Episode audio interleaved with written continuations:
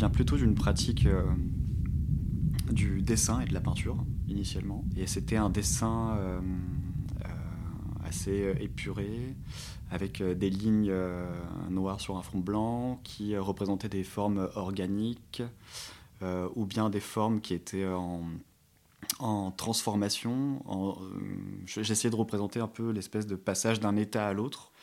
Euh, je les appelais des sublimations, parce que en fait déjà c'est un mot tiroir qui, a plusieurs euh, définitions en fonction, on va dire, des, du, territoire de savoir depuis lequel on regarde ce mot.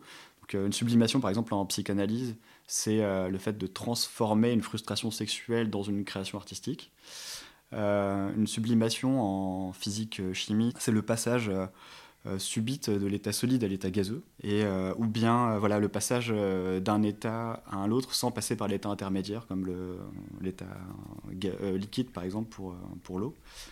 Et en même temps, il y avait tout, cette, tout ce rapport au sublime, voilà, euh, le, comme, euh, enfin, le, sublime euh, dans le, dans le, romantisme, etc., le sublime chez Kant. Et, donc ça fait en fait une cohabitation de différentes définitions pour un même mot, et voilà, j'essayais de, de, faire des espèces de, d'interprétation qui contiendrait elle aussi graphiquement ces trois définitions et qui puisse avoir une sorte d'ambiguïté aussi à ce niveau-là.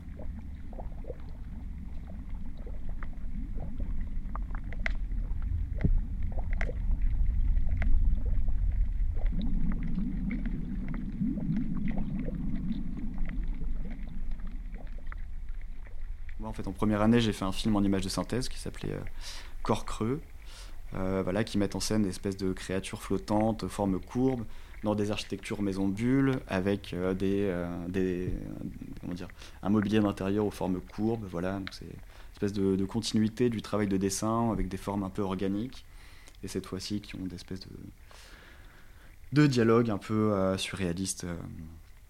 Voilà, donc c'était un peu, on va dire, euh, en fait c'est un film pour moi qui était important parce que ça m'a, enfin disons que je suis, pas, enfin c'est pas un film que je trouve bon, mais c'est un film qui m'a permis d'apprendre à utiliser la 3D parce que j'ai euh, j'ai fait ce film en quasi euh, autonomie et j'ai appris en fait à utiliser des logiciels de modélisation 3D, d'animation, un peu toujours dans, dans une logique d'autodidaxie.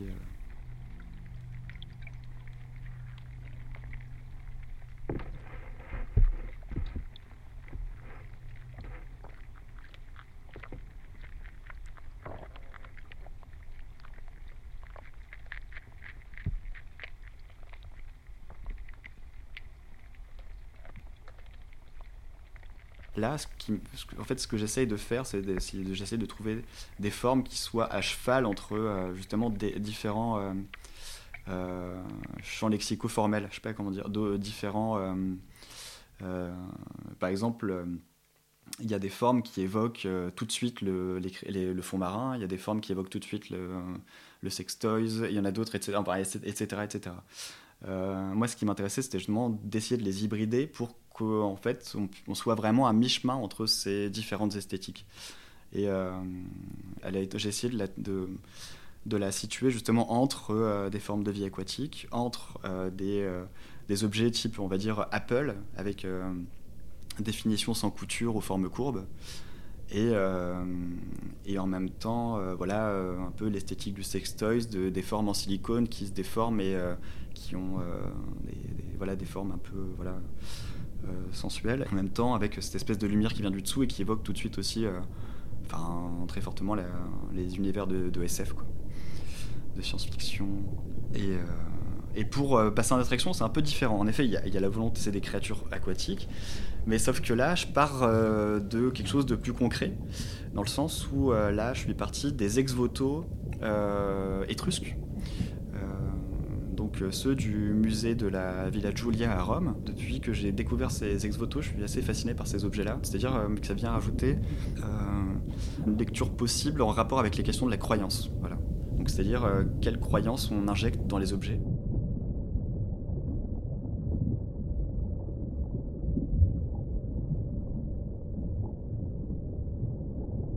C'est-à-dire que là, je suis allé faire des scans 3D, voilà, des objets des ex-voto de la Villa Giulia. Alors un ex-voto, voilà, c'est simplement un objet que les Étrusques, voilà, à l'Antiquité, amenaient au temple et qui leur servait de support à prière. et en fonction de la forme de cet objet, ça servait à, différents types de prières. Par exemple, il y a des ex-voto en forme de pénis euh, qui servaient euh, à prier euh, sur, pour la fertilité, voilà. soit de soi, de son conjoint, de son, etc. D'autres qui sont en forme de main pour la virtuosité, le travail, d'autres en forme de, buste d'enfant pour le passage à l'âge adulte, etc. Et ce qui était assez drôle, c'est qu'il y avait en fait des, des, des ex-voto en fait, du, du euh, et ce qui est assez drôle, c'est qu'en fait, à l'époque, euh, il n'y avait pas vraiment. Euh, enfin, comment dire les, techniques médicales d'aujourd'hui qui nous permettent vraiment de voir exactement à quoi ressemble un utérus. Parce que c'était pas forcément aussi évident avant de voir exactement la forme de certains organes. Et donc là, du coup, il y a une sorte de. de fantasme. Enfin, de, On va dire. D'interprétation de ce que c'est que cette cavité mais donc, du coup, ça donne des formes un peu aliens, qui sont euh, du coup assez ambiguës et qui sont de l'ordre vraiment de la forme imaginative, que je trouve, euh, trouve des formes, c'est des formes vraiment euh, très belles.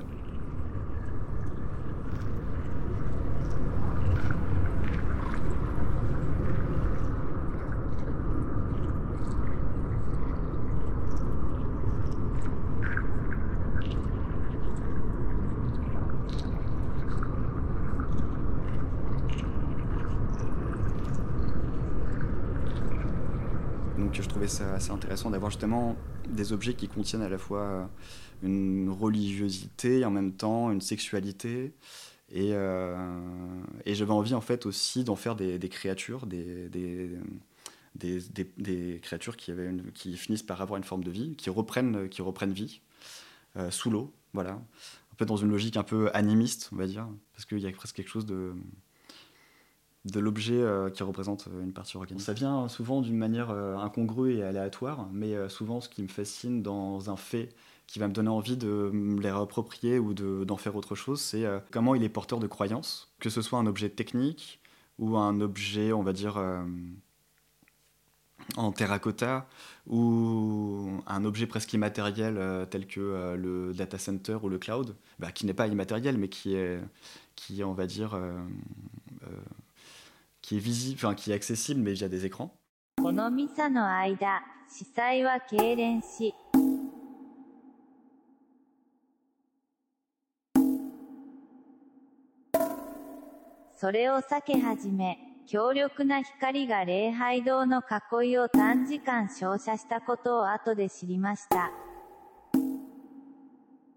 En fait, je suis assez euh, intéressé notamment par euh, euh, Héron d'Alexandrie, euh, parce que Héron d'Alexandrie, c'était un ingénieur qui, euh, donc c'était à l'Antiquité aussi, euh, qui lui, un ingénieur qui faisait, qui réalisait des installations techniques, mais au service des, temples.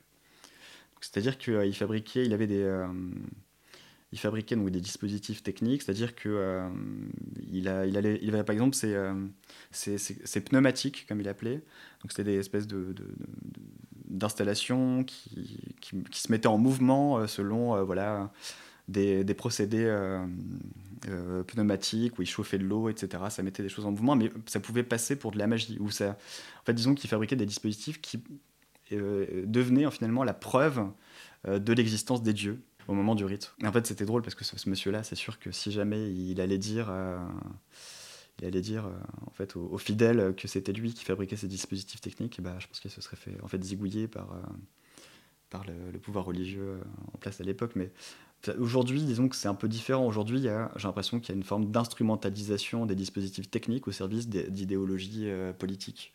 Donc du coup, aujourd'hui, la technique est aussi en fait est autant au service des, idées que enfin des idées et, et, des croyances, parce que qu'à l'Antiquité au final. C'est juste que les moyens, les manières en fait de, euh, de diffuser ces, euh, ces, croyances et ces idées par la technique et par euh, passent par d'autres voies. Mais, mais c'est toujours un peu le cas.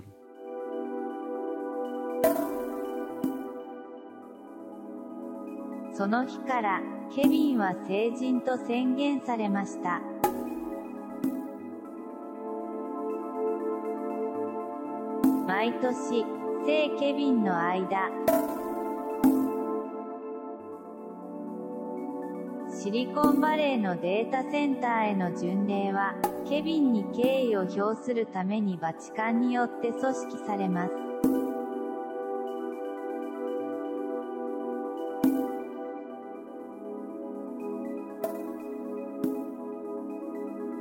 聖なるデータ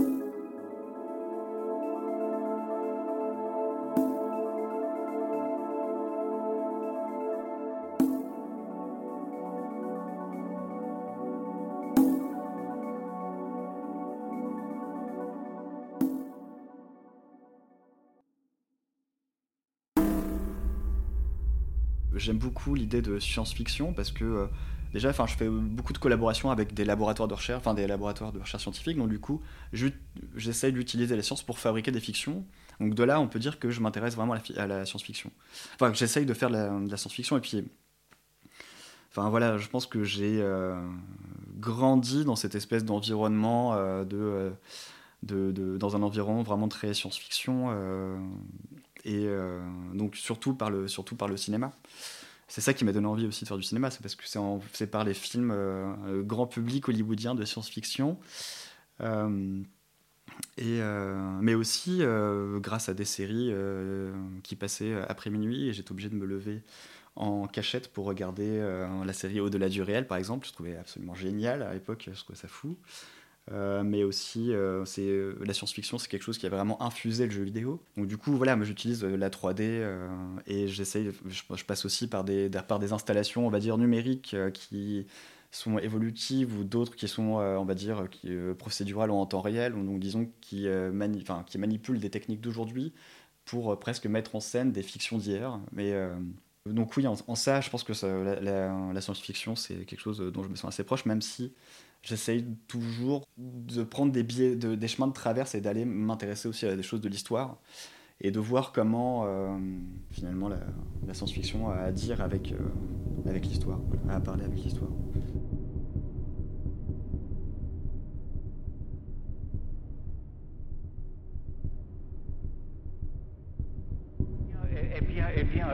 Ça me, paraît trop sérieux, tellement sérieux que ça n'a probablement aucune espèce de rapport avec l'avenir. Euh, ça, ne vous paraît pas sérieux de quelle manière? Euh, Ça me paraît trop sérieux. Euh, ça,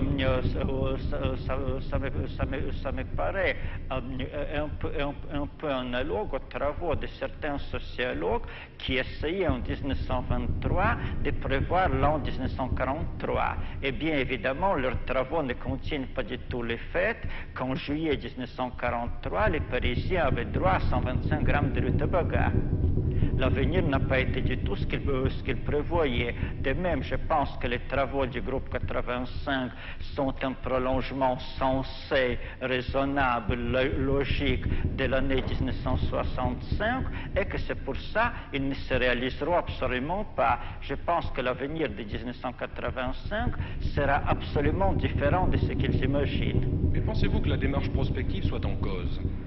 Je pense que c'est la démarche prospective qui est en cause parce qu'elle n'est pas assez folle. À un moment donné, on présentait un des grands physiciens nucléaires, le maître de l'atome Niels Bohr, une nouvelle théorie physique, et il disait, ça ne collera certainement pas parce que c'est une théorie qui n'est pas assez folle. Eh bien, je pense que les travaux du groupe de 1985 ne, sont pas assez fous, qu'ils ne tiennent pas du tout de ce qu'apportera l'exploration de l'espace qui ne tiennent absolument aucun compte de ce qu'apportera l'exploration de, euh, de l'espace intérieur, de la psychologie des profondeurs, de parapsychologie, de, de, En fait, dans Graveyard Connection, ce que je voulais faire, c'était simplement euh, une analogie entre euh, ces blocs de data center, ces espèces de d'allées infinies, ces grands couloirs de blocs et de formes un peu monolithiques, avec les, couloirs des, cimetières et, et, des stèles euh, funéraires en fait, ou des sarcophages.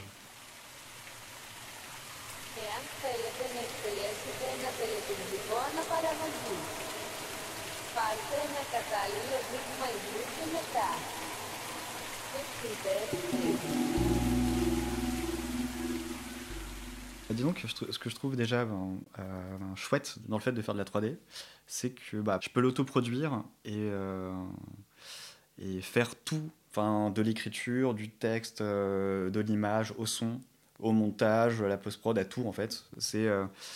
Donc déjà, c'était juste très concrètement quelque chose qui était pratique parce que ça me permettait d'avoir la main vraiment sur, tous les aspects de la fabrication et ça me, donne, ça me permettait d'avoir des espèces d'objets homogènes euh, et sans compromis. Quoi. Je glane aussi vachement de trucs sur Internet pour, euh, qui me servent d'éléments euh, pour composer le récit.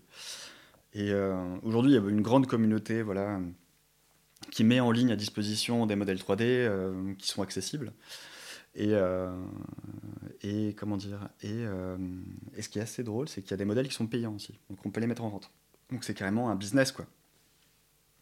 Et on peut même euh, acheter des poubelles euh, scannées en 3D, des montagnes de poubelles, qui ça coûte très cher d'acheter des poubelles, de pouvoir posséder des poubelles virtuelles. En fait, une bouteille en plastique, euh, grâce en fait, aux outils de 3D, je peux la faire se mouvoir comme un ver de terre, un asticot dans la terre. Donc du coup, je peux lui donner des propriétés du vivant.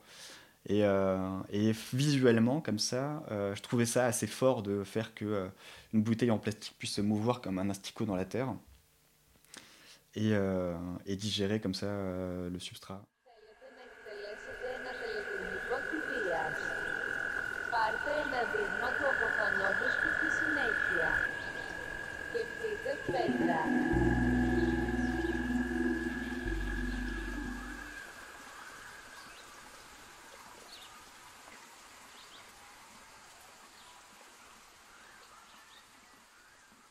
Εάν το σώμα σας απαιτεί ιατρική περίθαλψη, πάρτε ένα κατάλληλο δείγμα υγρού και μετά. Σκεφτείτε σαλαμάντρα.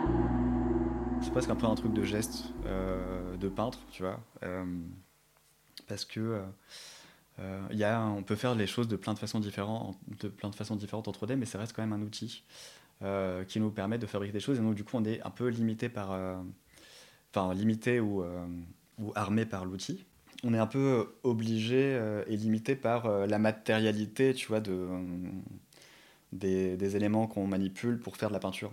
Après, on peut trouver plein de types de protocoles pour faire de la peinture, etc. Mais ça reste de la peinture. En fait, en gros, c'est plus un truc de plasticien, parce que euh, là, c'est vraiment euh, s'amuser, en effet, avec euh, la transformation des... Donc, on appelle des shaders ou des textures ou des effets de lumière. Et, euh, et en effet, moi, j'ai pas envie d'avoir quelque chose qui soit hyper réaliste. Euh, j'aime bien qu'on, j'aime bien assumer le fait que et d'utiliser les propriétés des outils 3D que, enfin, que je manipule et, euh, et vraiment ouais, de les assumer et de, les, et de jouer avec en fait comme un, comme un plasticien quoi. et euh, pour moi la 3D c'est un on va dire c'est un, un, médium. Enfin, je sais pas, je sais qu'il y a des gens qui n'aiment pas trop qu'on dise ça, mais ce mot, mais moi j'aime bien ce mot, c'est-à-dire un médium comme. Euh, parce que médium, parce que aussi euh, c'est un sens euh, médiumnique presque. C'est euh, un médium euh, qui permet de, médier des idées, mais et qui, euh, mais qui en même temps les, les on va dire les, les dégrade ou les transforme un peu. Mais dans tous les cas, euh, capter un élément, c'est le dégrader, où ce sera toujours une représentation de cet objet. Et, euh, donc euh, là, là, ce que j'essaye de faire, c'est m'amuser avec les, les, propriétés justement des objets. Mais, mais là, justement, je suis, en train de, je suis en train de faire un film où ça va être vraiment que ça. J'aime bien l'idée qui est euh, presque une sorte de, de dégradé continu d'une discipline à l'autre et que les choses sont toujours un peu plutôt, euh, tu vois, diaprées que blanc ou noir, quoi. Et, euh, et donc moi, j'ai l'impression d'être un peu à, cheval entre même le jeu vidéo, euh, la 3D, le cinéma, les arts. Même parfois, j'ai l'impression de faire plus un travail de designer que d'artiste. Parfois, j'ai l'impression de faire plus un travail de, de, de, documentation que, que de plasticien ou que de cinéaste. J'ai l'impression que je, ça, ça, ça, évolue à chaque projet. En fait. À chaque projet, j'essaie de trouver en fait, une formule, une manière de formuler ou de structurer une méthodologie pour, faire, pour euh, réaliser une pièce qui part d'un qui est un peu différente, même si, euh, en effet, à chaque fois, il y a toujours l'utilisation du numérique et de la 3D pour des questions d'autonomie. Euh, Débordement. Moi, j'aime bien l'idée que ce que je fais, c'est des mensonges. Revue. Voilà, c'est une fiction. Une fiction, c'est un, un mensonge, quoi. Cinéma. Et que ce mensonge-là, il soit pleinement menti, quoi. J'aime bien voir les choses de cette façon-là, mais euh, Jonathan Pep. je considère le virtuel comme un mensonge. Voilà. Tératologie. Des polygones.